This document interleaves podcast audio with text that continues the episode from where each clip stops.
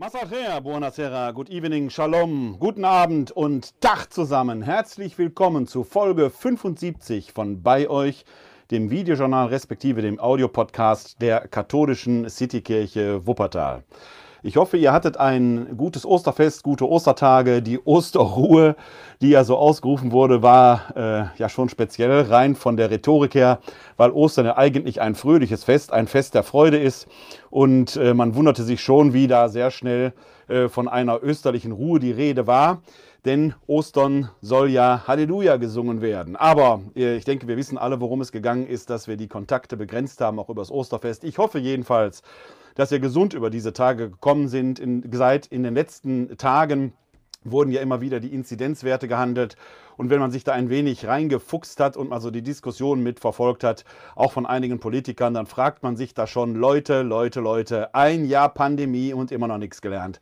Natürlich ist an solchen Feiertagen die Inzidenzzahl niedriger als sonst, weil viele Gesundheitsämter schlicht und ergreifend nicht aufhaben, geschweige denn Zahlen melden. Wir werden echte Zahlen in dem Sinne erst nächste Woche wahrscheinlich bekommen können, dass da manche nach den Osterfeiertagen schon hingegangen sind, gesagt haben, hurra, die Inzidenzzahlen sinken, wir können wieder lockern und wir können aufmachen, ist schon sehr speziell, zumal das oft diejenigen sind, die dann gleichzeitig immer wieder über diese vermeintliche Inzidenzzahl schimpfen, dass die ja gar nicht so aussagekräftig wäre, die dann lieber irgendwelche, äh, irgendwelche Intensivbettenbelegungen oder sonst etwas haben. Ich las kürzlich einen Post von Wolfgang Kubicki, der genau in diese Richtung ging. Da kann man nur sagen, ein Jahr Pandemie und immer noch nichts gelernt. Wenn man die Inzidenzzahl abschaffen will, dann muss man stattdessen eine bessere Lösung beibringen. Man muss man sagen, woran will man es denn festmachen? Wenn man dann sagt, wir nehmen die Intensivbettenbelegung, dann ist das Kind längst im Brunnen, denn das muss man klar feststellen. Man kann sicherlich über vieles diskutieren, aber die Inzidenzzahl als solches ist ein Frühwarnsystem. Denn man kann mit schöner Regelmäßigkeit beobachten, wie 10, 14 Tage später, nachdem die Inzidenzzahlen hochgegangen sind, auch die Intensivbettenbelegungen steigen. Also von daher ist die Inzidenzzahl, so umstritten sie sein mag, so sehr man darüber diskutieren kann, doch sicherlich in sich ein guter Indikator, um das Pandemiegeschehen zu beurteilen, gerade auch im Sinne eines Frühwarnsystems. Also, ich hoffe, ihr seid gut über die österlichen Tage gekommen. Wir schreiben heute den 10. April im Jahr 2021. Es ist der Vorabend des zweiten Sonntages in der Osterzeit, der sogenannte Weiße Sonntag. Noch ist Dämmerung, noch scheint die Sonne.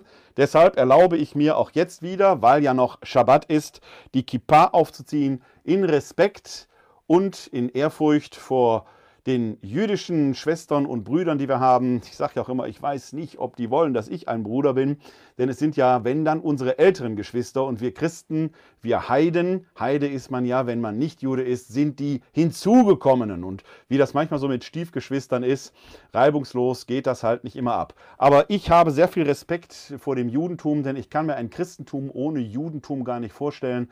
Ein Christentum, das sich des Judentums entledigen möchte, verrät sich selbst. Leider, leider immer wieder in der Kirchengeschichte passiert mit dem grausamen Höhepunkt äh, in Auschwitz. Wir hatten gerade in der letzten Woche ja Yom HaShoah, wo in Israel zwei Minuten lang die Sirenen heulen und das Leben komplett stillsteht. Während hier in Deutschland Erinnerungskultur immer wieder doch eher daran erinnert, das grausame Geschehen nicht mehr erinnern zu wollen, also sich dem nicht zu stellen. Ich möchte deshalb heute in besonderer Weise die Kippa aufziehen und wünsche Ihnen und euch allen ein herzliches Shabbat Shalom. Ja, wir sind weiterhin bei euch, gemäß des Auftrages des vom Kreuzestod auferstandenen, äh, den er uns in Matthäus 28, Vers 20 gibt. Ich bin bei euch alle Tage bis zum Ende der Welt. Und in diesem Sinne wollen auch wir bei euch sein. Natürlich könnt ihr uns weiterhin erreichen, telefonisch unter 0202 42969675 oder schickt uns eine E-Mail an bei-euch at katholische-citykirche-wuppertal.de. Da könnt ihr uns erreichen, uns kontaktieren, wenn ihr Gesprächsbedarf habt, sei er seelsorglicher Natur, sei es, weil ihr einfach mal über Gott und die Welt reden wollt, sei es, weil ihr eine Fachfrage habt. Das Ganze geht natürlich auch per E-Mail an die schon genannte E-Mail-Adresse bei euch katholische-citykirche-wuppertal.de. Da könnt ihr uns auch Anregungen zu der Sendung oder Feedback zu den Sendungen schicken. Und von beidem, insbesondere von der E-Mail-Möglichkeit, macht ihr mittlerweile reichlich, reichlich Gebrauch. Vor allen Dingen die Fachfragen nehmen da mittlerweile doch sehr zu, was mich persönlich sehr freut. Bei euch ist ja nicht der einzige Podcast, den ich habe. Gibt ja noch einen zweiten Podcast, die Glaubensinformation. Da werden wir ganz am Schluss der Sendung noch mal kurz darauf zu sprechen kommen. Die Glaubensinformation ist ja eine Reihe der katholischen Citykirche Wuppertal, die schon sehr, sehr alt ist. Sie ist älter als die katholische Citykirche Wuppertal. Die habe ich mal hier im Tal vor mittlerweile 20 Jahren angefangen. Und als wir uns noch live im katholischen Stadthaus treffen konnten, äh, versammelten sich da regelmäßig in unserem kleinen Konferenzraum 20, 25, 30, manchmal 35, 40 Personen um über Themen des Glaubens zu sprechen. Im Moment fahre ich die mit Blick auf das Pandemiegeschehen rein als Webinar. Auch da nehmen die Zuschauerzahlen im Moment zu. Ich sehe das auch äh, hinter die YouTube-Videos, wie die abgerufen werden. Ich finde das alles sehr erfreulich. Vor allen Dingen finde ich erfreulich, dass wir nicht nur in den Webinaren teilweise die Diskussionen haben, die ich sonst auch von den Live-Veranstaltungen her kenne, sondern dass das hinterher auch ja, per E-Mail geht. Viele Fragen, die sich dann aus den einzelnen Folgen hier bei, bei euch oder in der Glaubensinformation ergeben, wo ihr mir dann E-Mails schickt, äh, teilweise mit Fragen, die über die Themen hinausgehen oder wo ihr denkt, der Kerl da kann mir dazu etwas erzählen. Das führt mittlerweile dazu, dass ich, und ich habe den Anspruch, jede E-Mail auch zu beantworten, aber da nicht mehr so ganz hinterherkomme. Also wenn ihr auf eine Antwort manchmal etwas warten müsst, seht es mir nach. Mein Tag hat auch nur 24 Stunden. Ab und zu muss ich mal schlafen und so die üblichen Verrichtungen tun. Äh, auch das, was so der Beruf äh, sonst noch so erfordert. Ihr bekommt eine Antwort. Manchmal dauert es halt länger. Mich freut es jedenfalls sehr, dass diese Formate hier bei euch so ankommen. Und natürlich freue ich mich weiterhin über jede Mail. Also ihr könnt uns unter diesen Möglichkeiten erreichen. Telefonisch 0202 4296975 oder via E-Mail an bei-euch katholische-citykirche-wuppertal.de. Alle Hinweise in dieser Folge, die Beiträge, die ich hier zitiere, manchmal auch darüber hinaus, findet ihr später in den Show Notes, die Quellenangaben entweder oben drüber oder unten drunter oder in der zugehörigen Homepage unter www.kck42.de-bei euch. So, das war die Vorrede. Eine Sache möchte ich ganz kurz am Anfang noch erwähnen, denn für mich ist dieser Vorabend auch ein ganz besonderer Vorabend, für mich privat möchte ich euch nicht ersparen. Denn morgen am 11. April habe ich Tauftag. Morgen am 11. April vor 55 Jahren hat mich jemand nass gemacht, mir Wasser über den Kopf gegossen. Ich war dabei, ich war drei Wochen alt, ganz klein und wurde dort in die Kirche aufgenommen. Im Alter von 13 Jahren, am 4.11.1979, habe ich dann mein persönliches Jahr bei der Firmung gesagt, habe dann feierlich das Glaubensbekenntnis abgelegt, das ich eigentlich bei der Taufe hätte schon tun müssen, aber nicht tun konnte, weil ich ja erst drei Wochen alt war. Es gibt Belegfotos, dass ich bei meiner eigenen Taufe dabei war, aber ich war halt noch zu klein. Trotzdem ist für mich morgen ein Ehrentag, denn für mich ist die Taufe und die Firmung etwas Heiliges, etwas Wichtiges. Dadurch bin ich beauftragt worden, durch, gerade durch die Firmung auch, als Christ in dieser Welt zu leben und das Evangelium zu verkünden. Ich bin nicht geweiht. Und doch hat mir jemand die Hände aufgelegt und ein Gebet gesprochen, wie vielen anderen, die getauft und gefirmt sind. Und da leite ich die Vollmacht her, wie der heilige Thomas von Aquinas gesagt hat, die Vollmacht erhalten zu haben, das Evangelium, die frohe Botschaft mit Vollmacht wie von Amts wegen zu verkünden. Dafür muss man nicht Priester sein. Man kann das tun, bloß aus der Taufe heraus oder wenn wir katholisch sind, aus der Firmung heraus. Evangelische Christen werden konfirmiert. Und in dieser Vollmacht gibt es ja auch bei euch. Und ich freue mich, dass bei euch äh, immer mehr Aufmerksamkeit genießt. Ich sehe das auch an den Zugriffszahlen, gerade der Audioversion. Die steigen sehr, sehr schön an. Und das liegt sicherlich auch an euch. Denn, so ähnlich wie bei Corona, ne? mit, durch, an Corona, bei euch, an euch. Ihr merkt schon, Präpositionen haben so ihren ganz eigenen Sinn. Denn ihr helft dazu, dass sich das hier weiter verbreitet. Und da freue ich mich drüber. Deshalb, wenn euch die Folgen hier gefallen, dann gebt mir einen Like oder teilt sie. Und weil ich weiß, dass einer zuhört, der wartet da seit Folgen drauf, dass ich, äh, seit, dass ich das mal irgendwann sage. Ihr könnt sogar den YouTube-Kanal abonnieren oder hier euch bei Facebook mit mir anfreunden. Also, es geht aufwärts und steigen wir mal ins Thema ein. Denn auch wenn die Osterruhe politisch so nicht gekommen ist und war es Ostern sicherlich doch ruhiger als in den letzten Jahren. Allerdings ganz so ruhig wie im letzten Jahr war es Gott sei Dank ja dann nicht. Wir haben Gottesdienste gefeiern können, die Osternachtfeiern haben als Präsenzgottesdienste stattgefunden. Nach wie vor bin ich persönlich der Meinung, jede und jeder von euch muss natürlich selbst entscheiden, ob man da äh, präsent sein will. Es hat jetzt in einer, einem katholischen Gottesdienst, nicht in unserem Bistum, aber auch einen Corona-Fall gegeben, wo direkt 120 Gottesdienstbesucher in Quarantäne sind. So ganz ohne ist das bei aller Vorsicht und ich weiß, zumindest hier aus Wuppertal, dass die Pfarrer und, äh, da, und die Kolleginnen und Kollegen da sehr, sehr sorgsam sind, was Abstände angeht, Masken tragen und so weiter. Ganz ausschließen kann man das Risiko nicht. Selbst wir haben ja seitens der katholischen Citykirche Wuppertal zwei Gottesdienste Ostern gehabt. Einmal die Trauermette in der Laurentius-Basilika in Elberfeld und dann natürlich den mittlerweile schon traditionellen Ostergottesdienst am Steingarten von Martin Michels. Da gibt es auch einen Mitschnitt von, da lege ich euch den Link mal in die Shownotes, den könnt ihr euch gerne noch angucken, weil es zum Schluss da immer die traditionelle Mauersegnung geht, gibt. Und äh, wo mittlerweile in diesen Tagen Segnungen erteilt werden für Steine, Mauern, Schuhe. All das habe ich da gesegnet.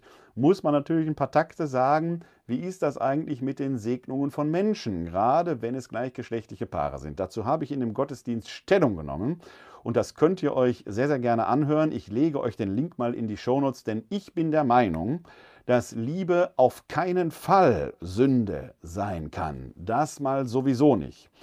Da wir alle, die wir getauft sind, den Segen Abrahams damit erhalten haben, können wir diesen Segen Abrahams auch aus uns heraus als Getaufte und Gefirmte weitergeben. Christinnen und Christen sind ermächtigt zu segnen. Liebe kann keine Sünde sein. Und wenn, selbst wenn sie es wäre, lesen wir doch im 2. Korintherbrief Kapitel 5, Vers 21, er hat den, der keine Sünde kannte, für uns zur Sünde gemacht, damit wir Gerechtigkeit Gottes würden in ihm. Jetzt frage ich euch, wenn eine Behörde, die Glaubenskongregation, das ist ja nicht irgendeine Behörde, war früher die Inquisition, das ist eine ganz wichtige Behörde in Rom, sagt, Gott kann die Sünde nicht segnen, dann würde ich sagen, lest doch bitte einfach nochmal in der Schrift, dieser Schrift, die wir die Heiligen nennen, nach, was da im 2. Korintherbrief drin steht. Wenn er seinen eigenen Sohn zur Sünde macht, Umschreibung für den Kreuzestod, dann kann keine Sünde so schlimm sein, dass sie nicht doch durch den Segen Gottes geheilt werden könnte, in die Gerechtigkeit gebracht werden könnte. Ich sagte schon, Liebe kann keine Sünde. Ich glaube nicht, dass gleichgeschlechtliche Partnerschaften überhaupt was mit Sünde zu tun haben. Davon jetzt mal abgesehen. Aber selbst wenn, machen wir nur mal ein Gedankenspiel. Selbst wenn, selbst wenn, stünde dem der Segen Gottes nicht entgegen.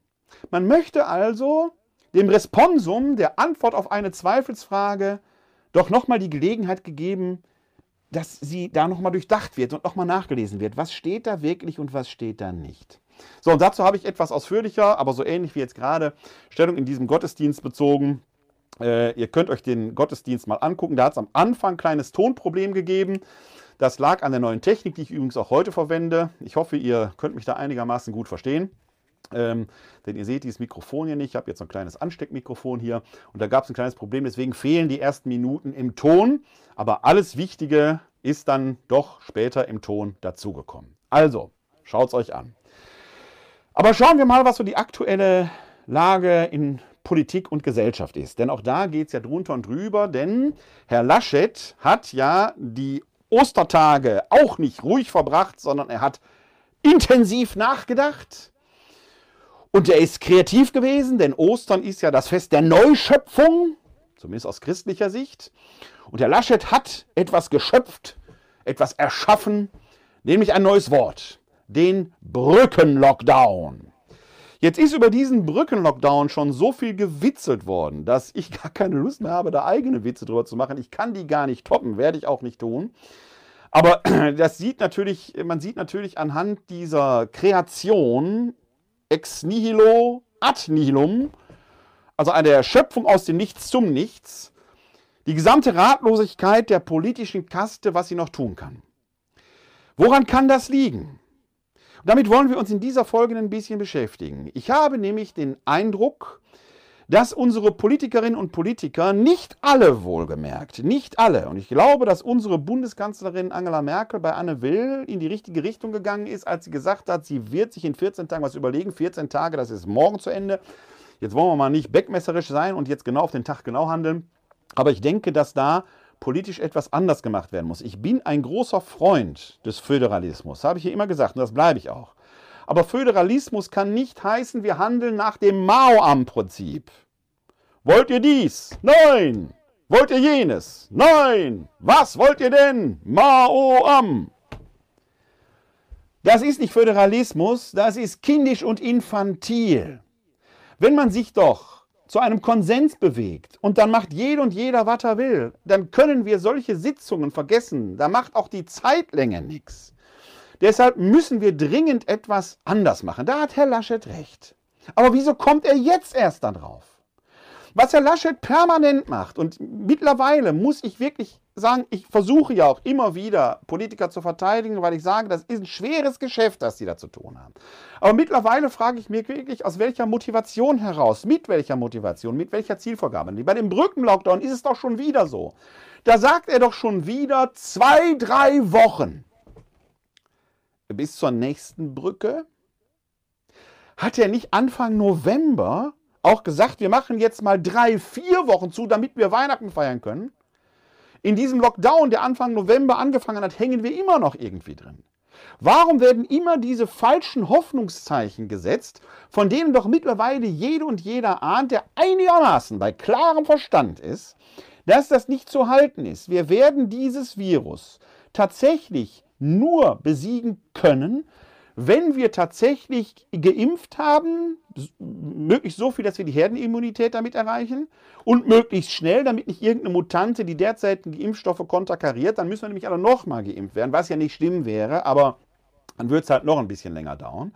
Und bis dahin müssen alle, auch die derzeit geimpften, sich ein bisschen am Riemen reißen. Also Maske tragen, Hände waschen, Abstand halten und vor allen Dingen gelassen bleiben. Mir persönlich ist nämlich passiert, gerade letzte Tage beim Einkaufen, ist mir ein ganz, ganz kleiner Lapsus passiert. Das ist wirklich meine Schuld gewesen. Ich habe an der Kasse gestanden, meine Sachen da aufs Band geräumt und bin meinem Vormann, der vor mir stand, wirklich zu nahe gekommen. Das war ein Fehler von mir.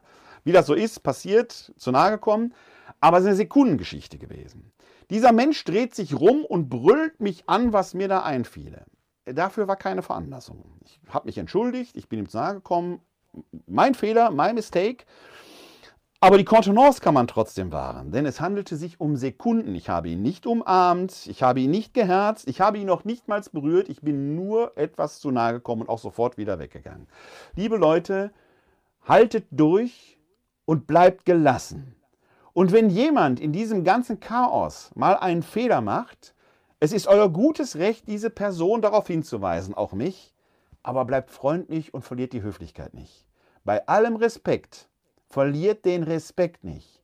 Denn wir alle wollen durch diese Pandemie hindurch und irgendwann doch wieder gemeinschaftlich was machen.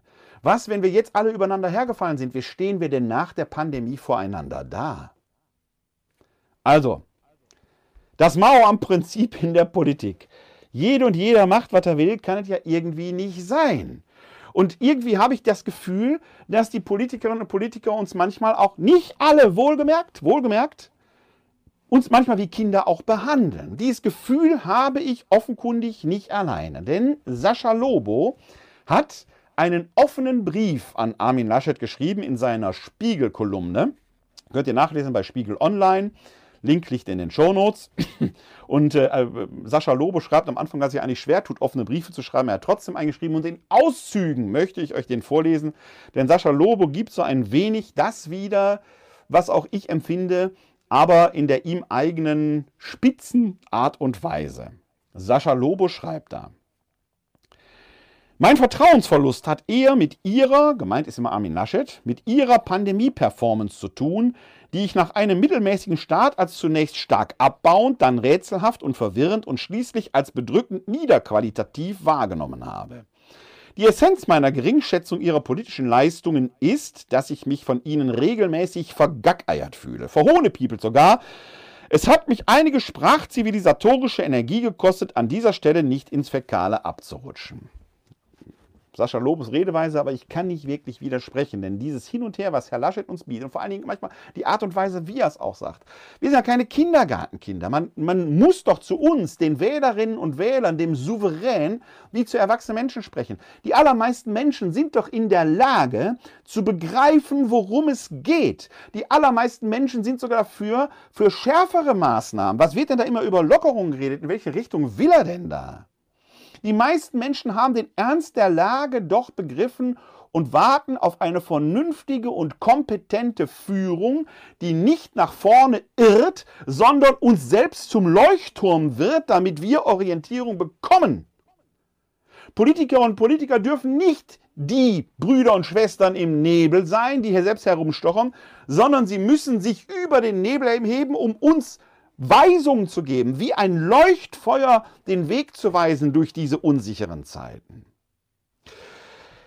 Sascha Lobo macht in diesem Zusammenhang dann auf etwas aufmerksam, was viele vielleicht vergessen haben. Ich selber nicht, ich musste da oft dran denken, denn Herr Laschet hat ja mal irgendwann, als er äh, einen Lehrauftrag an der TU Aachen hatte, dort Klausuren schreiben. 25, 28 Leute, irgendwas so um die Größenordnung hat daran teilgenommen. Diese Klausuren sind verloren gegangen.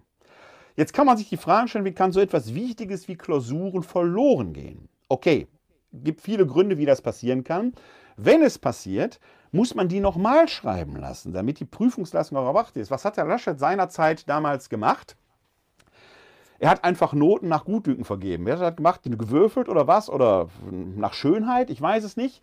Fakt aber ist, er hat irgendwie für 25 oder 28 Klausuren 30 Noten vergeben, also mehr als die, die eigentlich geschrieben worden sind. Dadurch ist das aufgefallen. Also eine sehr merkwürdige Verfahrensweise eines Dozenten, der nicht zu seinem Feder stehen konnte, sondern der sich da irgendwie rumgemoscht hat. Dieser Mann ist jetzt Ministerpräsident in NRW, in Nordrhein-Westfalen und möchte gerne Bundeskanzler werden. Ja, jetzt können wir alle Fehler machen und ist keine Jugendsünde, dazu war er zu erwachsen. Aber schwierig, denn wie gesagt, das, die Grundwährung, die wir im Moment haben in unserer Gesellschaft, nicht nur jetzt, sondern überhaupt, aber jetzt ist sie wichtiger denn je, ist das Vertrauen. Und da, wo man Versprechungen macht, die nicht gehalten werden können, wird dieses Vertrauen schmelzen. Und das ist ein Riesenproblem. Dieser Schein, der da ewig erweckt wird, das macht keine gute Performance. So, darauf verweist Sascha Lobe, um dann weiter fortzuführen. Sie gehörten im Frühjahr 2020 zu den ersten, die, gegen den, die den Lockdown gegen den Rat vieler Fachleute wieder aufweichen und zum Beispiel Möbelhäuser wieder öffnen wollten. Sie benutzten dafür die denkwürdige Begründung, Nordrhein-Westfalen sei das Land der Küchenbauer. Bei mir hat das ein Geschmäckle von Partikularinteressen hinterlassen, die sie zu vertreten scheinen. Dann tatsächlich hat ihre Partei Spendengeld aus der Branche angenommen und zwar just von dem Möbelunternehmer, der auch das berüchtigte Heinsberg-Protokoll von Hendrik Streeck und der Firma Story Machine finanziell unterstützte. Im ersten Herbst der Pandemie wehrten sie sich erst gegen Eindämmungsmaßnahmen und sprachen nach steigenden Ansteckungszahlen von einem Lockdown Light. Sie sagten am 28. Oktober 2020, uns ist es leicht gefallen, hier mitzumachen, weil wir auch den Bürgerinnen und Bürgern versprechen können, diese Maßnahmen sind befristet. Sie gelten bis zum 30. November. Kleine Nebenbemerkung von mir, er hat tatsächlich nie das Jahr gesagt. Vielleicht meinte er 30. November 2021. Jetzt geht weiter Sascha Lober.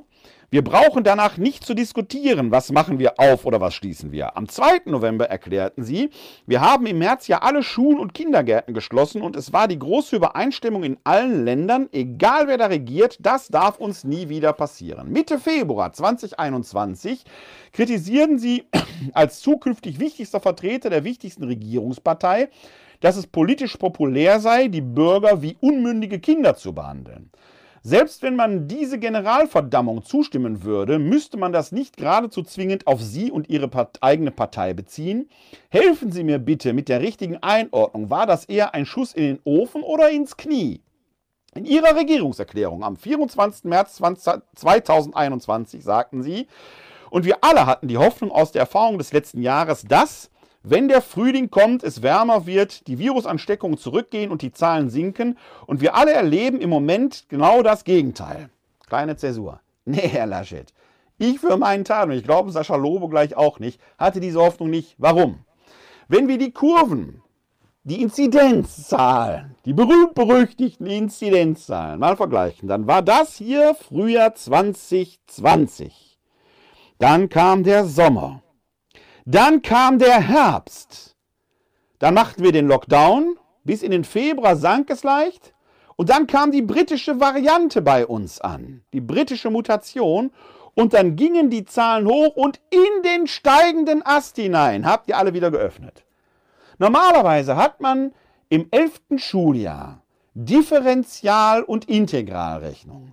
Da lernt man auch etwas über Kurvendiskussionen und Kurvenbeschreibungen.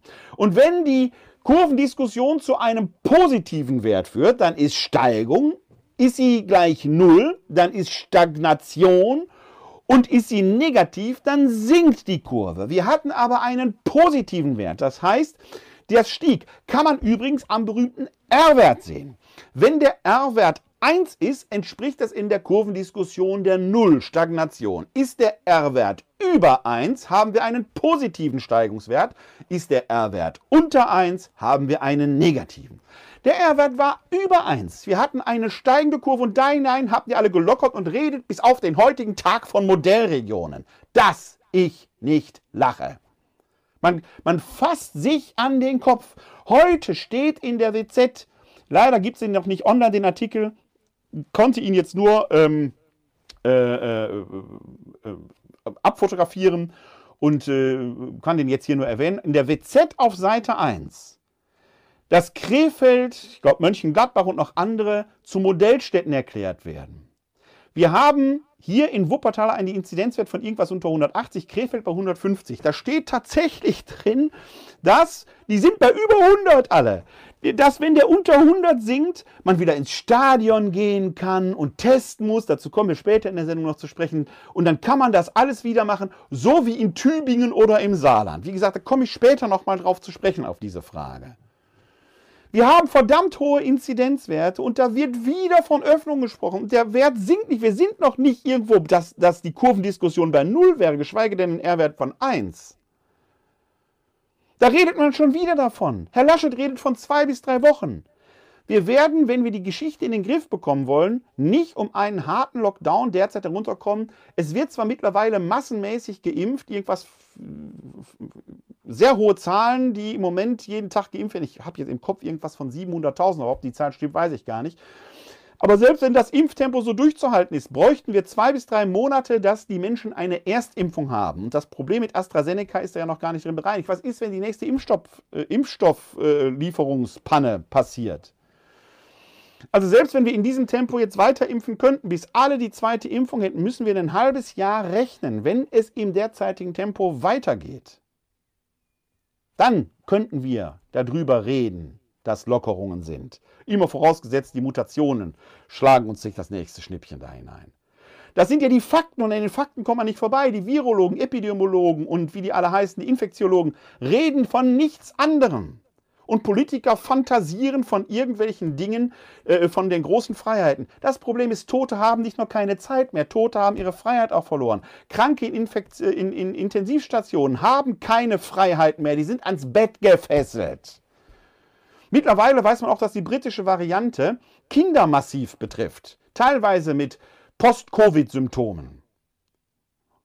Wir müssen im Moment durchhalten, durchhalten, durchhalten. Es hilft nichts. Und im Großen und Ganzen geht es uns allen doch eigentlich gut. Herr Laschet aber träumte davon, dass wie vor einem Jahr die Zahlen runtergehen. Ja, vor einem Jahr hatten wir ein Hüppelchen. Da gingen die Zahlen schnell runter. Jetzt sind wir mehrfach so hoch. Selbst wenn jetzt die Zahlen leicht sinken würden, würden wir den Effekt kaum merken. Wie kann man denn so verblendet sein und das, diese Zusammenhänge nicht erkennen?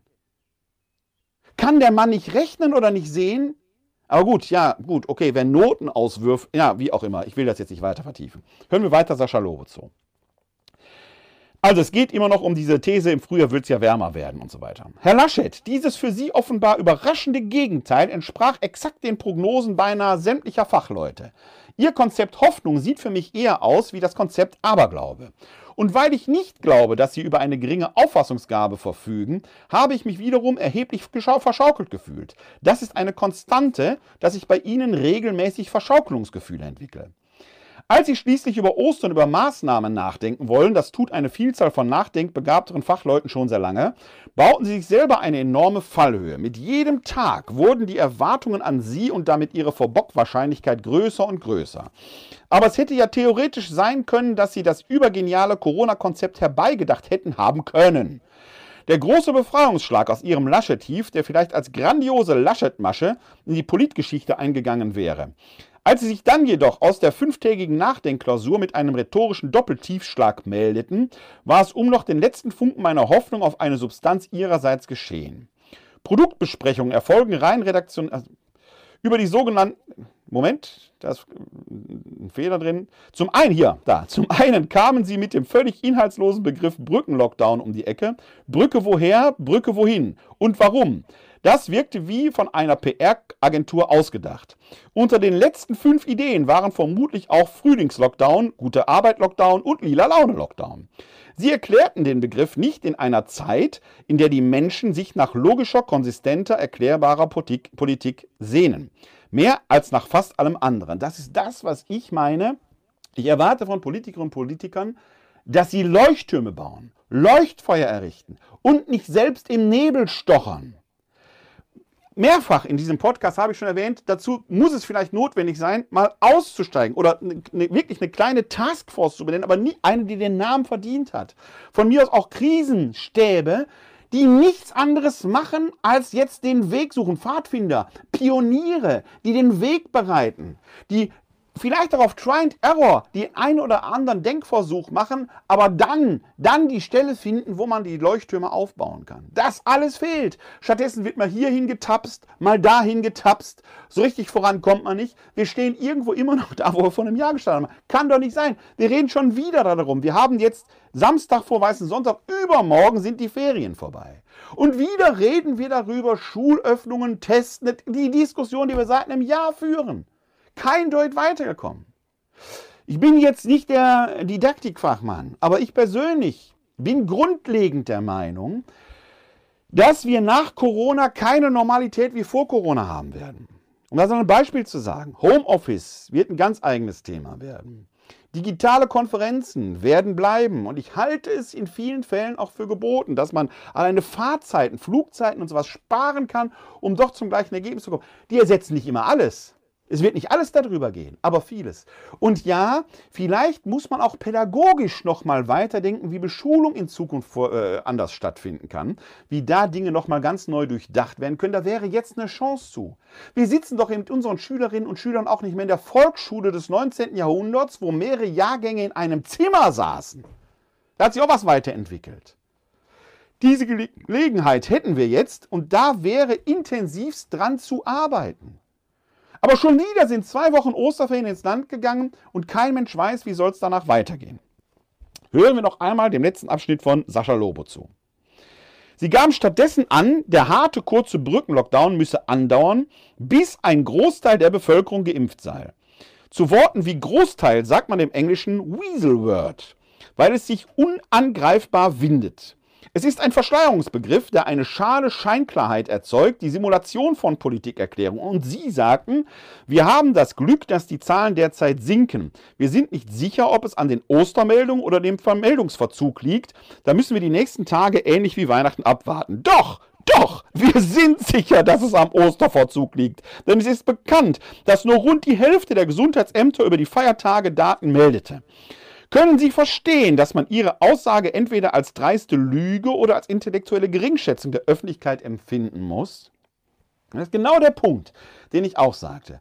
Wir haben es Weihnachten erlebt. Wir haben es letztes Jahr Ostern erlebt. Und da wird immer noch, weil die Werte jetzt mal durch einen statistischen Scheineffekt sinken, weil Ostern halt viele Feiertage waren, wo erstaunlicherweise manche Gesundheitsämter, manche Beamte immer sagen, nee, heute ist frei, Corona macht Pause dass man jetzt aufgrund von solchen sinkenden Werken, die erwartbar gesunken sind, sagt, wir müssen jetzt öffnen und wir verfolgen diese Geschichte mit der Modellregion weiter.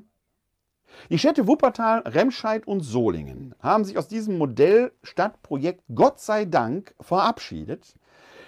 Wie ich heute erfahren habe aus der WZ, der Westdeutschen Zeitung, nicht aus Vernunftgründen, dass man sagt, das ist Quatsch mit Soße, was da passiert wird, sondern weil das Antragsverfahren äh, zu kurzfristig war. Innerhalb von 36 Stunden hätte man Konzepte vorlegen müssen. 36 Stunden, also anderthalb Tage oder gesagt zwei Arbeitstage, zweimal acht Stunden, war zu kurzfristig. Okay. Ich persönlich bin jetzt nicht so traurig darum, dass Wuppertal keine Modellstadt wird, weil ich das für Wahnsinn halte in der derzeitigen Geschichte. Ich lasse mich gerne immer Lügen strafen, aber die Begründung war dann doch speziell, dass es nicht auf vernünftiger Einsicht beruht, dass es derzeit vielleicht nicht die Zeit für Modellfragen ist. Komme ich gleich auch nochmal drauf zu sprechen, warum, wieso, weshalb. Sondern, dass man hier auf eine Verfahrensfrage abhebt. Denn der neueste heiße Scheiß sind ja Modellregionen. Tübingen war ja die erste Stadt mit Boris Palmer und äh, dieser berühmten Notärztin, die da auch durch die äh, Talkshows tingelt, die mit äh, vielen Tests versuchen, in dieser Kleinstadt, in dieser kleinen, schönen, schnuckeligen Studentenstadt, äh, Öffnungen herbeizuführen. Jetzt ist Tübingen, wie schon mehrfach gerade betont, eine Kleinstadt. Da kommen zwar aus dem Umland jetzt ein paar Leute hinzu, aber es bleibt immer noch letzten Endes überschaubar. In kleinen, überschaubaren Zirkeln kann man das machen. Klar, wenn viele da geimpft sind und wenn viele sich da täglich oder wie oft auch immer testen lassen, ist da manches möglich. Trotzdem, trotzdem steigt in Tübingen, auch in Tübingen der Inzidenzwert. Boris Palmer betont, das läge daran, dass viele aus dem Umfeld jetzt in die Stadt kommen würden. Und es steigen übrigens auch die Belegung der Intensivbetten, weil viele aus dem Umland hinkommen würden und jetzt das Krankenhaus quasi belagern würden, die Betten dort belegen würden. Okay. Man muss aber feststellen, sobald man lockert, auch mit noch so vielen Tests, wird sich das Virus weiter verbreiten weil ein Test ja nur einen Ist-Zustand feststellt und ein Schnelltest, den man jetzt überall braucht, diesen Ist-Zustand für vielleicht 5, 6 Stunden festhält. Die Testinhaber, äh, die Testbetreiber sprechen zwar von 24 Stunden, ist auch okay. De facto aber kann man sagen, wenn ich mich heute Morgen testen lasse, bin ich beim Nachmittag vielleicht noch safe, dass ich nichts habe. Immer vorausgesetzt, man ist nicht geimpft. Denn das ist jetzt die neueste Erkenntnis, dass die, die den vollen Impfschutz haben, wie frisch getestete gelten. Da ist ja was dran. Wenn jetzt die Viruslast bei Geimpften sehr, sehr niedrig ist und die neuesten Untersuchungen zeigen, dass bei vollständig Geimpften, also die, die die zweite Impfung erhalten haben, die Viruslast bei Infektion unter der von äh, äh, Symptomlosen liegt, dann kann man da ja relativ sicher sein, dass da keine Ansteckungen mehr mit passieren. Okay. Aber bleiben wir bei den Tests. Die meisten Leute, die einen solchen Test machen, haben jetzt den Eindruck, sie wären safe. Vorausgesetzt, man wird da positiv getestet, muss man einen PCR-Test machen, dann erst taucht man in der Statistik auf. Das ist ja der nächste, die nächste Beklopptheit, die überall erzählt wird, dass, dass die vielen Schnelltests jetzt zu einer Steigerung des Inzidenzwertes führen. Nein, tun sie nicht. Wenn da jemand ein positives Testergebnis hat, dann muss er noch einen PCR-Test machen und ist der positiv, dann erst taucht er auf. Abgesehen davon sinkt die Dunkelziffer. Das heißt, die Summe aller Infizierten bleibt ja gleich. Ja?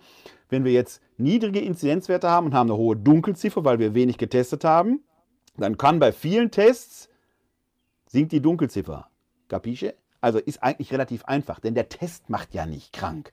Der Test stellt nur fest, dass eine Virusinfektion vorliegt. Muss man sich auch mal klar machen. Ja, da wird ja nichts erfunden. So. Jetzt ist die Frage, wie gehen wir mit diesen Tests um? Die in Tübingen oder auch im Saarland ja notwendig sind, damit man rausgehen kann. Saarland ist der nächste Wahnsinn. Was in Tübingen vielleicht noch mehr recht als schlecht funktionieren mag, weil Kleinstadt, weil ein kleines Biotop, in dem man solche Sachen einigermaßen noch beherrschen kann, weil die Wege auch kurz sind, ist bei einem Bundesland, auch wenn es ein kleines Bundesland ist, natürlich schon erheblich schwieriger. Wir werden sehen, was da passiert. Wir werden sehen. Ja?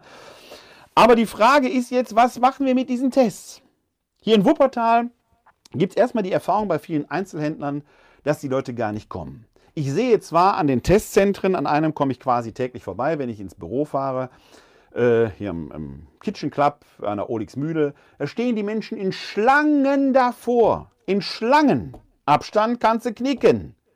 Also wenn man den negativen Test hat, kann man sich gerade draußen frisch infiziert haben. So what? Ich habe einen negativen Test, kann ich ja machen, was man will mit. Dann ist mir heute zugetragen worden, dass da vorher Informationszettel verteilt werden auf Deutsch und Englisch. Ja, Deutsch finde ich gut. Deutsch finde ich gut in diesem Land. Soll den einen oder anderen geben, der Deutsch spricht. Aber Engländer oder englischsprachige Menschen sind so selten da. Wäre es nicht besser, Türkisch, Arabisch, Rumänisch, Ungarisch, Französisch vielleicht, da Übersetzungen rauszuhauen? Man sieht daran wieder die Konzeptlosigkeit. Wir haben hier in Wuppertal sehr, sehr viele Menschen, die Türkisch sprechen, die Arabisch sprechen und so weiter. Da brauchen wir die Übersetzungen für. Was hilft uns Englisch da an der Stelle weiter? Also da ist doch schon den entscheidenden Schritt nicht weitergedacht worden.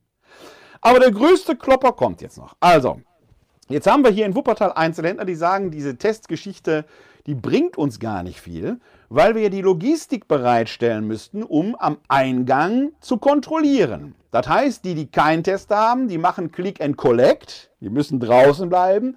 Die, die einen Test haben, dürfen Click and Meet machen, die dürfen, äh, dürfen reinkommen und dürfen sich vielleicht auch ein bisschen umgucken und beraten lassen. Gut und schön.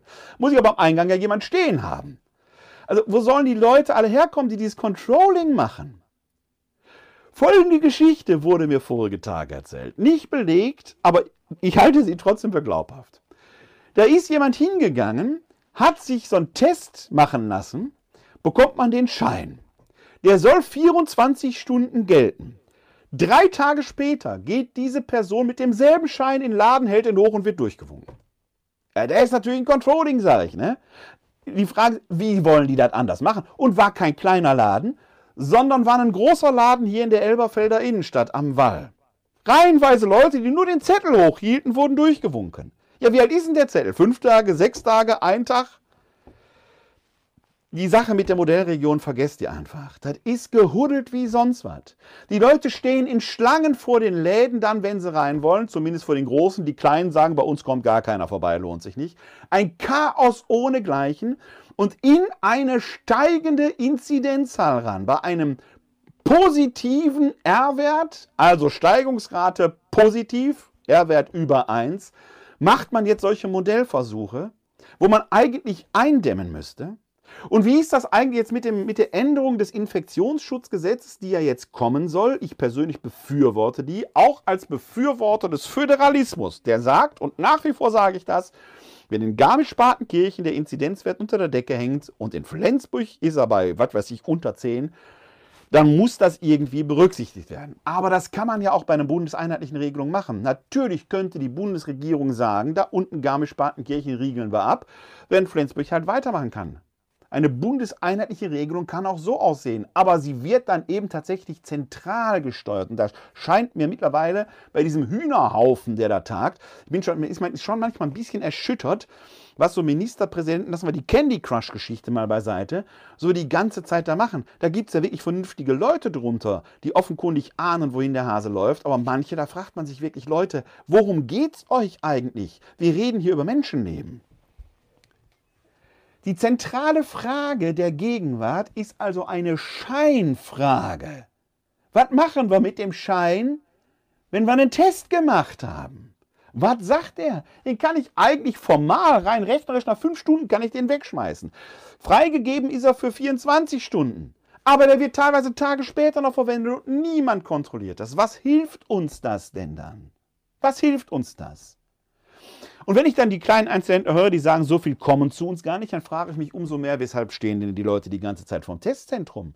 Was wollen die denn da machen? Wollen die alle Oma besuchen gehen? Fände ich ja okay. Oma besuchen ist immer gut, ja? Opa auch, ja? Aber es hilft gegenwärtig nur, solange wir nicht alle die zweifache Impfung haben, Abstand halten, Hände waschen und möglichst auf Distanz bleiben. Führt kein Weg dran vorbei. Die Konzeptlosigkeit ist also allerorten greifbar. Und weil unsere Politiker keine Leuchttürme bauen, sondern selbst mit dem E-Nebel voranstolpern, scheint irgendwo ja sich eine Haltung zu entwickeln, die so merkwürdig hysterisch ist. Das ist genau dieses Erlebnis, was ich im Edeka hatte, wo ich sage, ja, Fehler ist passiert. Der passiert beim Einkaufen übrigens sehr häufig, wenn man durch die Dinge geht. Wenn sich ja jemand fühlt, dass ich ihm zu nahe gekommen sei, kann er mich ja darauf hinweisen, aber man muss doch nicht die Kontenance deswegen verlieren. Ja, das, äh, liebe Leute, Maske und so weiter, alles war auf, kein Thema. Ja, ich habe einen Fehler gemacht, ich habe mich dafür entschuldigt, aber die Kontenance muss man doch nicht verlieren, liebe Leute. Sind wir auf dem Weg in eine gesellschaftliche Neurose? In der letzten Ausgabe der Zeit gab es ein bemerkenswertes Interview mit dem Psychoanalytiker Bernd Deininger, der übrigens auch Theologe ist, aber jetzt ist das Psychoanalytiker-Dasein interessanter. Und da möchte ich einige Absätze draus zitieren. Die Zeit fragt, wie sehen Sie als Psychoanalytiker die Eskalation der Gefühle in der Pandemie, Panik und Übermut, Zorn und Verzweiflung? Bernd Deininger antwortet, vor allem bin ich dankbar, dass ich selber nichts auszustehen hatte. Ich hatte keine Existenzsorgen, war in Freundeskreis und Familie aufgehoben. Jetzt bin ich sogar geimpft. Aber ich gebe zu, dass das monatelange Ansteckungsrisiko für alle in der Klinik belastend war. Die Pandemie hat auch bei meinen Mitarbeitern Ängste hochgespült, von denen ich vorher nichts wusste. Ein Pfleger maß die Abstände zwischen den Stühlen zentimetergenau aus. Und alle drängten mich, eins dieser Luftfiltergeräte zu kaufen, das bei einem bestimmten CO2-Wert piept, dann muss man die Fenster aufreißen. Frage. Im Konferenzraum der Zeit haben wir gleich zwei solcher Geräte, was auch immer das aus psychoanalytischer Sicht über uns sagt. Deiniger antwortet, naja, ich halte das für übertrieben, aber es gibt eine Realangst und die ist gesund. Dann gibt es noch eine neurotische Angst, die zeigt sich in Störungen und Zwängen. Angstneurosen haben in der Pandemie stark zugenommen und bescheren uns viel mehr Patienten. Frage. Wie entsteht eine Angststörung und warum fällt sie bei manchen erst in der Pandemie auf? Deiniger. Weil jetzt die innere Abwehr geschwächt ist, ganz ähnlich wie bei einem Todesfall oder einer Trennung. Die Störung selbst entsteht meist zwischen dem dritten und vierten Lebensjahr, wenn das Kind von den Eltern, meist von der Mutter, das Gefühl vermittelt bekommt, ich muss mich unterwerfen, nur dann werde ich geliebt. So eine Prägung kann sich später als Zwang zeigen. Frage. Wie in Ihrem Beispiel mit dem haargenauen Abmessen zwischen den Stühlen, geht es demjenigen dadurch besser? Antwort. Nein, die Angst bleibt. Sie wird nur kompensiert, also ins Unbewusste verdrängt. Das sind Hilfsmittel des Ich, um etwas in Schach zu halten. Wenn ein Finanzbeamter durch Pingeligkeit und Kontrollwut seine aggressive Seite unterdrückt, wenn er also sozial anerkannt seine Zwangsneurose lebt, dann ist das natürlich viel besser, als wenn er seine Kinder verprügelt. Frage der Zeit. Neben den Überängstlichen fallen in der Pandemie auch die Übermütigen auf. Was hat es mit denen auf sich? Sie kompensieren tiefliegende Ängste, indem sie sich in Gefahr begeben. Man nennt das auch Flucht ins Gegenteil. Bei pubertierenden Jugendlichen zum Beispiel, die sich bei der Beerdigung der Oma totlachen müssen, verwandelt sich die Trauer in einen Gegenaffekt. Ganz ähnlich verbergen Erwachsene, die jetzt ohne Maske eng beieinander stehen, ihre Schwäche. Sind das schon Corona-Leugner? Sie leugnen jedenfalls die Realität des Virus, weil die ihnen Angst macht.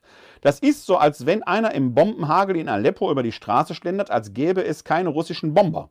Ein anderes Extrembeispiel sind die japanischen Kamikaze-Flieger. Später stellte man fest, dass ihre Cockpits voll Kot waren. Sie bekamen bei ihren Abstürzen Angstdurchfall. Hilft gegen Neurosen der Glaube? Nein, der Glaube kann eine Traumatisierung oder eine Neurose nicht in Luft auflösen. Er ist nur eine Krücke. Nach jahrzehntelanger Arbeit mit Patienten aus der Kirche muss ich Ihnen allerdings sagen, dass sie überdurchschnittlich, überdurchschnittlich viele innere Defizite haben. Und bevor Sie jetzt fragen, nein, das ist konfessionsunabhängig. Ich habe in der Abtei Münster-Schwarzach katholische Priester und Ordensleute kennengelernt, in der Bayerischen Landeskirche viele evangelische Pfarrer und Religionslehrer. Oft hatten sie in ihrer Kindheit keine guten Vorbilder, waren allein, sehnen sie sich bis heute nach einem starken Vater. Damit sind sie in der Kirche doch gut aufgehoben, fragt die Zeit. Was spricht gegen Gott als Vaterersatz? Antwort Deininger, dass der Glaube an Gott nur hilft, wenn es sich um einen guten Gott handelt, der einen nicht straft, nicht verachtet, nicht beschämt, sondern annimmt.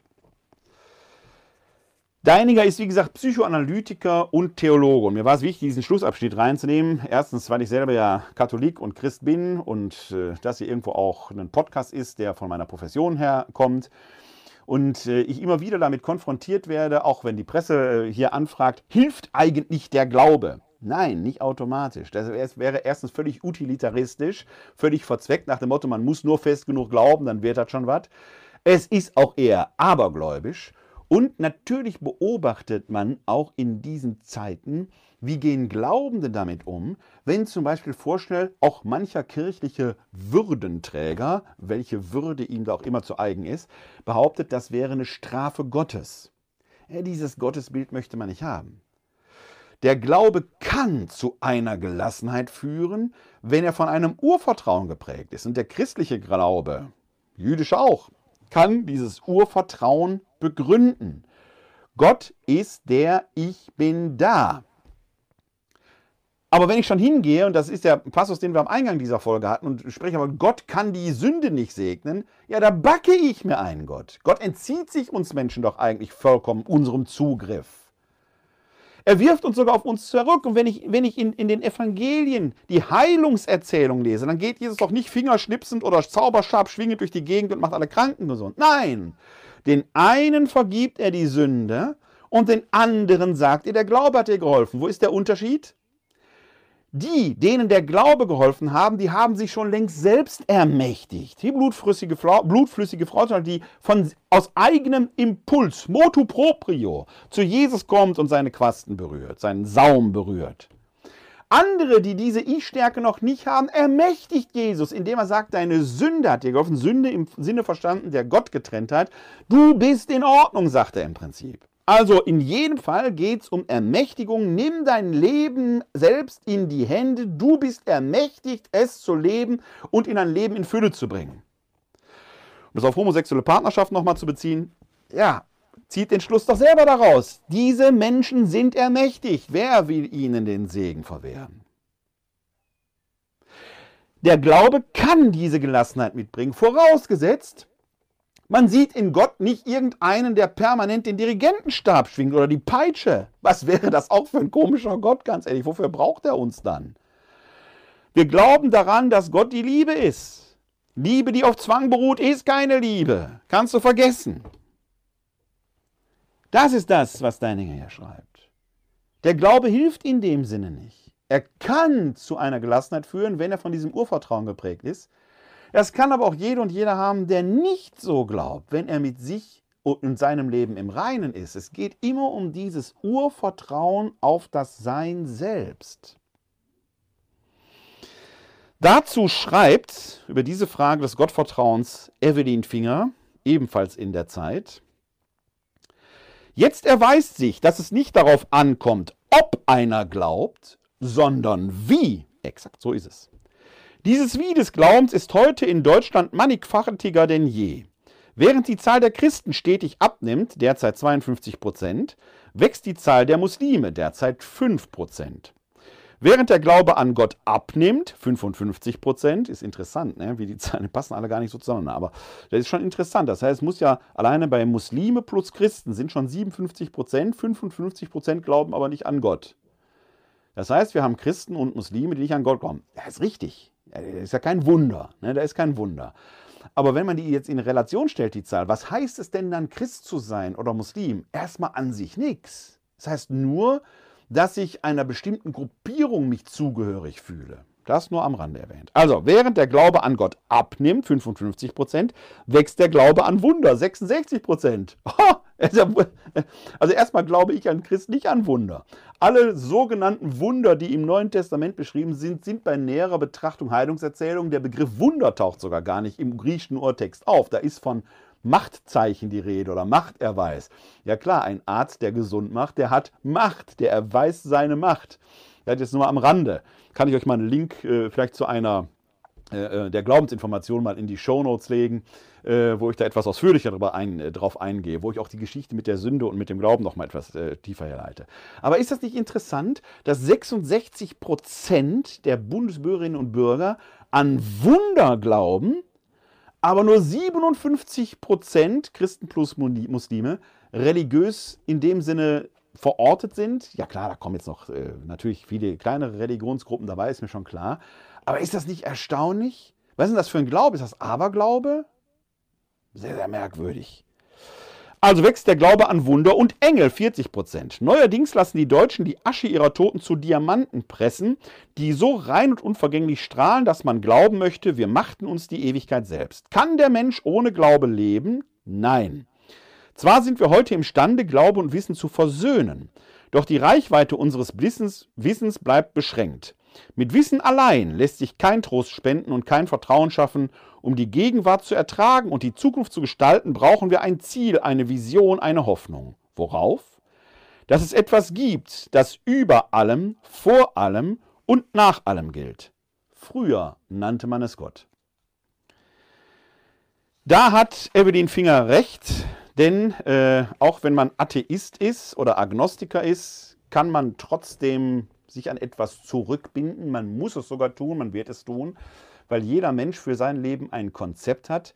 Und Zurückbindung heißt auf Lateinisch Religio. Ich persönlich bin ein gläubiger Mensch. Ich glaube auch an Gott. Ich glaube sogar, dass Gott dreifaltig ist, dass Christus am Kreuz gestorben und von den Toten auferstanden ist.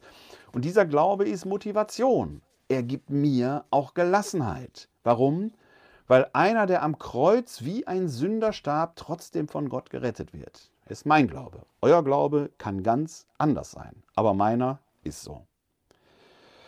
Wir stehen aber jetzt genau an dieser Frage und für mich als Christ ist dieses diese Geschichte eben keine Vertröstung aufs Jenseits, sondern eine Motivation im Hier und Jetzt zu handeln. Weil dieser Jesus von Nazareth im Johannesevangelium mal sagt, ich will, dass ihr das Leben in Fülle habt, das auf jetzt bezogen.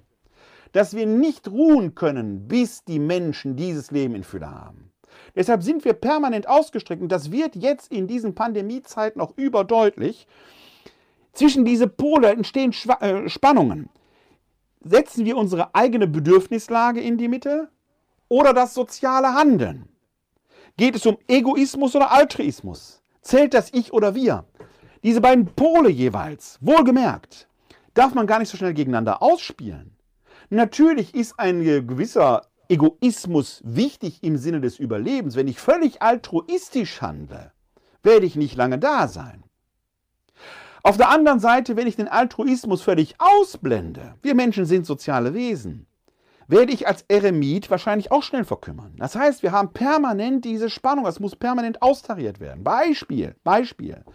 Nehmen wir Erna und Heinz. Erna und Heinz. Erna ist glühender Fan der deutschen Fußballnationalmannschaft. Wird im Moment nicht viel Spaß haben bei den Jungs, wie die spielen. Heinz dagegen guckt gerne Rosamunde Pilcher. Ihr merkt schon, das ist Gendern im Special Style, was ich hier mache. So, die haben aber nur einen Fernseher.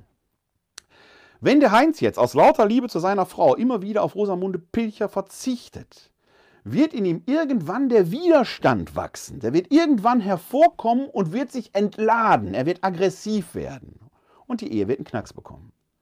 Wenn der Heinz sich aber immer durchsetzt, dann wird die Ehe auch einen Knacks bekommen.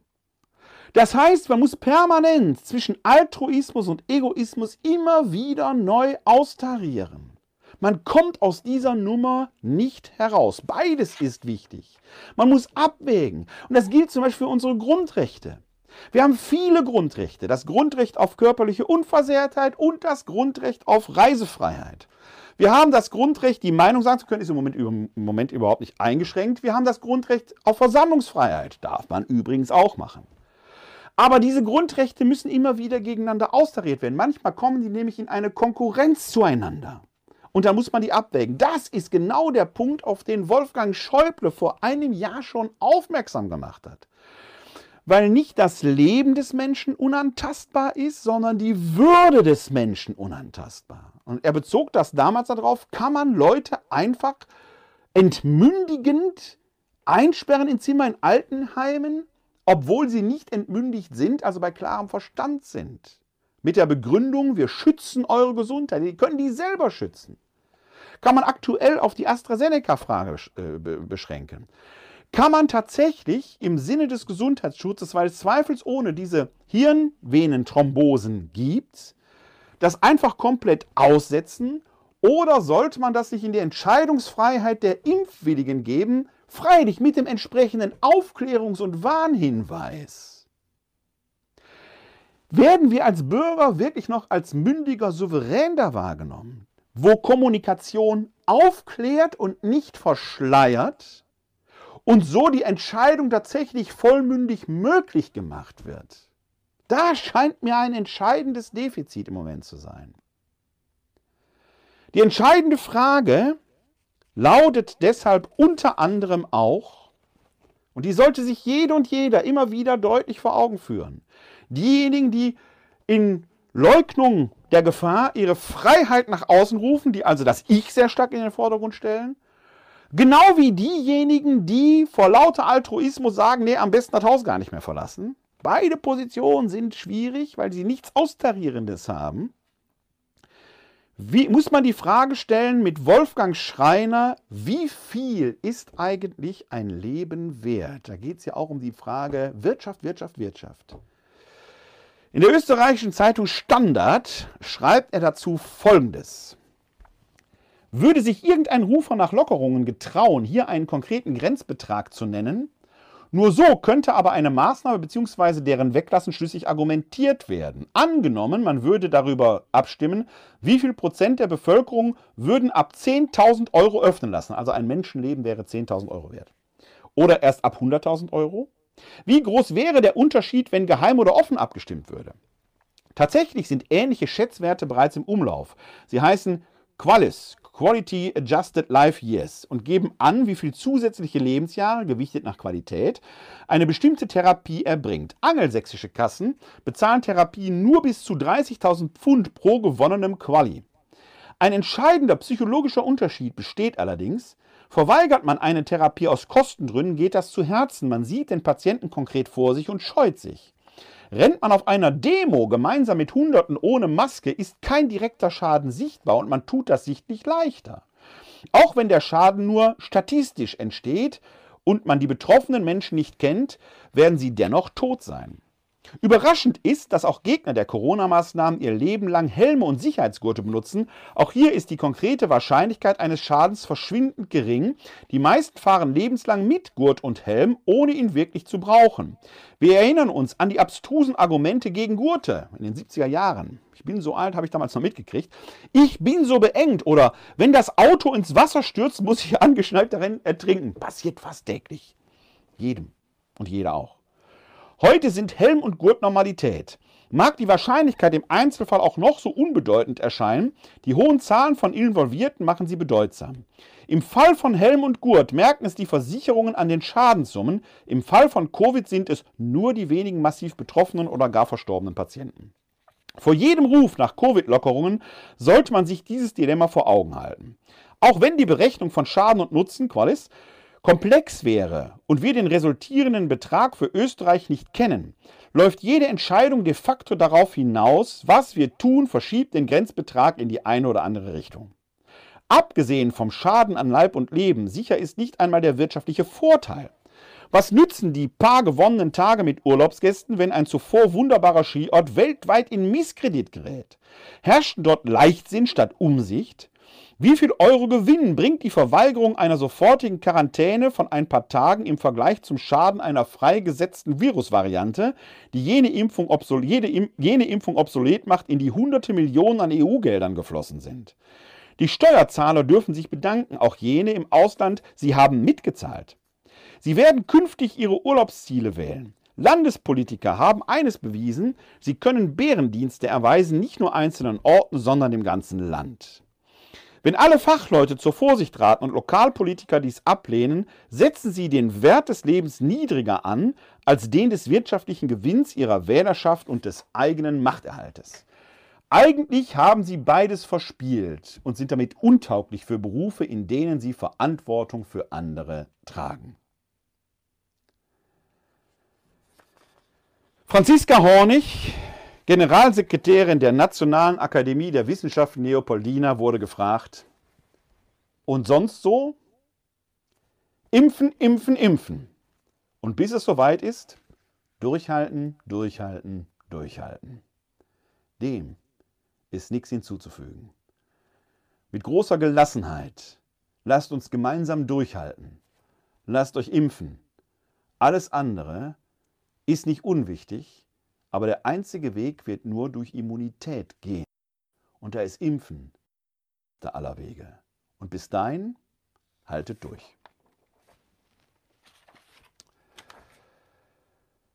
Ja, kommen wir zu unserer kleinen Abschlussandacht. Morgen ist der Weiße Sonntag. Der ist verbunden eigentlich, nicht eigentlich, sondern ist verbunden mit dem Evangelium äh, von Thomas, der schön glauben kann, wenn er den Auferstandenen sieht. Habe ich ja beim letzten Jahr schon was zugemacht. Deswegen werden wir heute mal die erste Lesung anschauen, nämlich aus der Apostelgeschichte Kapitel 4, die Verse 32 bis 35. Lesung aus der Apostelgeschichte. Die Menge derer, die gläubig geworden waren, war ein Herz und eine Seele. Keiner nannte von dem, was er hatte, sein Eigentum, sondern sie hatten alles gemeinsam. Mit großer Kraft legten die Apostel Zeugnis ab von der Auferstehung Jesu des Herrn und reiche Gnade ruhte auf ihnen allen. Es gab auch keinen unter ihnen, der Not litt, denn alle, die Grundstücke oder Häuser besaßen, verkauften ihren Besitz, brachten den Erlös und legten ihn den Aposteln zu Füßen. Jedem wurde davon so viel zugeteilt, wie er nötig hatte. Wort des lebendigen Gottes. Dank sei Gott.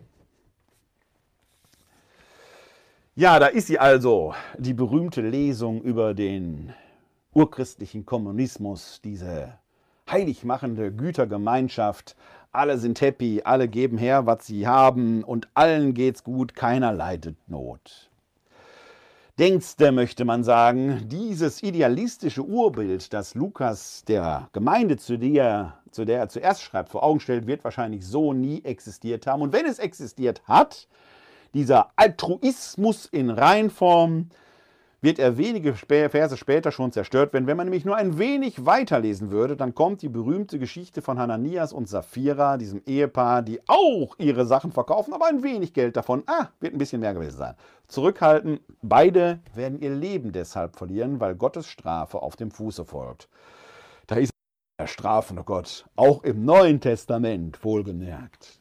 Worum es in dieser Geschichte generell geht, ist eigentlich, dass ein solches Ideal, das altruistische Ideal, selbst in der frühen Kirche so wahrscheinlich nie bestanden hat. Wenn wir im Neuen Testament weiter durchblättern, dann finden wir Schriften, die etwa im selben Zeitraum entstanden sind wie das Lukas-Evangelium, etwa um 80 nach Christus.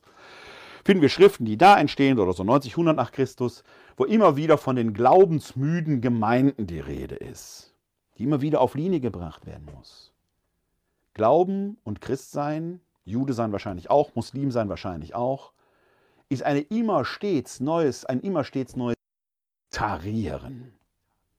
Austarieren woran? Man überliest es fast, aber da steht ja in der Mitte des Textes, mit großer Kraft legten die Apostel Zeugnis ab von der Auferstehung Jesu des Herrn und reiche Gnade ruhte auf ihnen allen. Mit großer Kraft. Dynamis megale steht da im griechischen Neuen Testament im Urtext. Dynamis megale.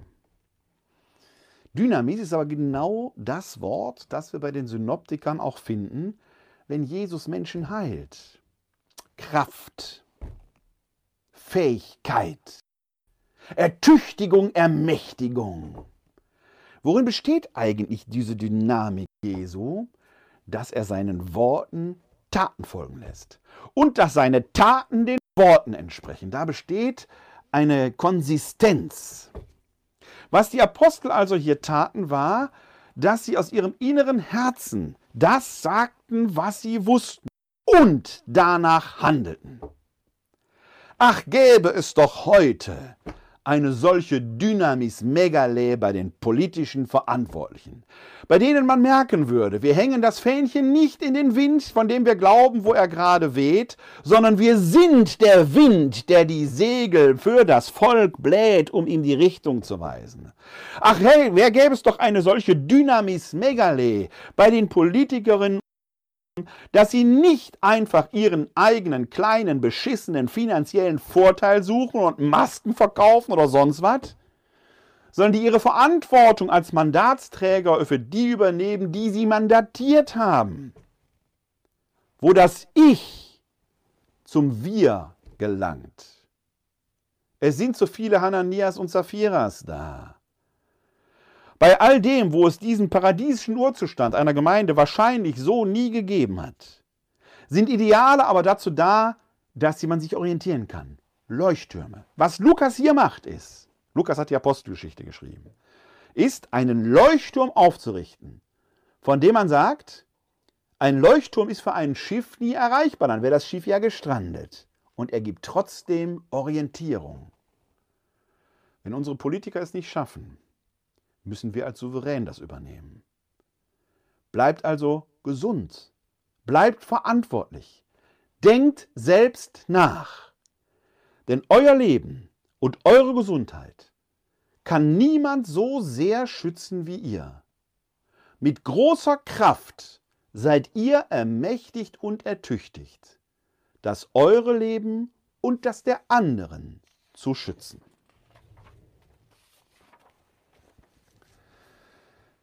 Wir sind noch in der österlichen Woche und als Schlusslied möchte ich die Ostersequenz singen, das Victime Pascali Laudes. Das gehört eigentlich in den Ostersonntag, aber weil wir in der Osterwoche sind, sei es auch heute noch gesungen. Victime Pascali Laudes, Imolent Christiani, Agnus redimito vis Christus innocens patri, reconciliavit peccatoris. Mos et vita duello, conflixere mirando, dux vitemo tuus regnat vivus. Dic nobis Maria, qui vidis in via, sepulcrum Christus viventis, et gloriam vidi resurgentis. Angelicos estis, sudarium et vestis, surexit Christus pes mea, precedet suos in Galileam. Scimus Christum surexisse a mortuis vire, tu nobis victor ex miserere. Amen. Halleluja.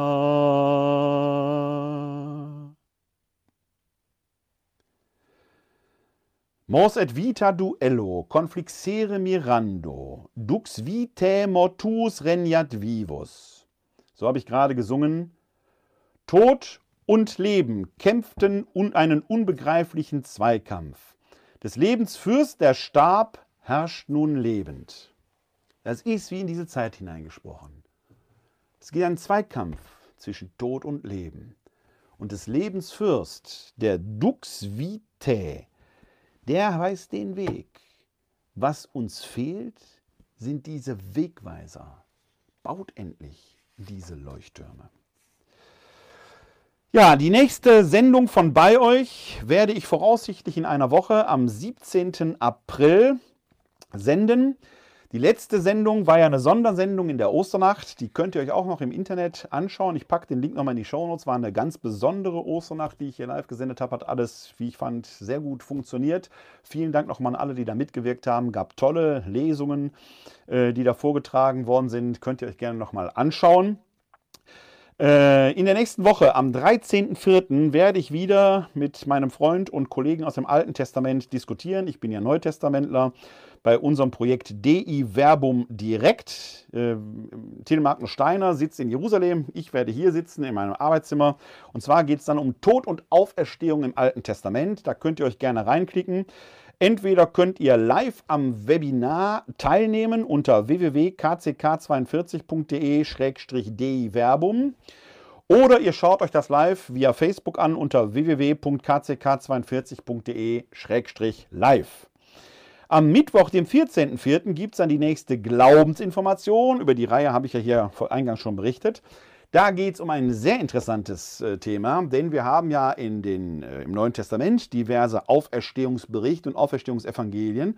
Aber es gibt in der sogenannten Apokryphenliteratur eine ganze Reihe sehr interessanter Auferstehungsevangelien. Bei den Apokryphen wird man immer sofort hellhörig, die verbotenen, verborgenen Texte. So verboten sind die gar nicht. Sie haben nur nicht eine Auf, äh, äh, Aufnahme in den Kanon gefunden. Warum? Davon werde ich am nächsten Mittwoch erzählen und werde den einen oder anderen Text in Auswahl vorstellen. Und ihr werdet sehen, wie manche Texte höchst wirksam sind und ein äußerst lebendiges Zeugnis über einen frühkirchlichen Streit ablegen. Der Streit lautet nämlich, wer ist erster Auferstehungszeuge gewesen? Der Petrus oder die Maria von Magdala? Dieses Echo gibt es schon im Neuen Testament. Ich werde da den einen oder anderen Text vorstellen und man wird an den Texten merken, wie intensiv da gerungen wurde und das geradezu zu einer Glaubensfrage war. Auch das könnt ihr verfolgen, indem ihr euch live dazuschaltet unter www.kck42.de-live. Webinar. Bis dahin möge euch und mich auch der Höchste segnen. Der Herr segne uns, er bewahre uns vor Unheil und führe uns zum ewigen Leben. Amen. Das gewähre uns der dreieine Gott, der Vater, der Sohn und der Heilige Geist. Amen. Hosanna, Jeshua. Hilf doch, Gott hilft, Halleluja. Heute ist nicht alle Tage, ich komm wieder, keine Frage. Ein lebt lang und in Frieden, live long and prosper. Bleibt oder werdet gesund und helft anderen gesund zu bleiben oder zu werden. Bis dahin euch allen da draußen ein herzliches Glück auf.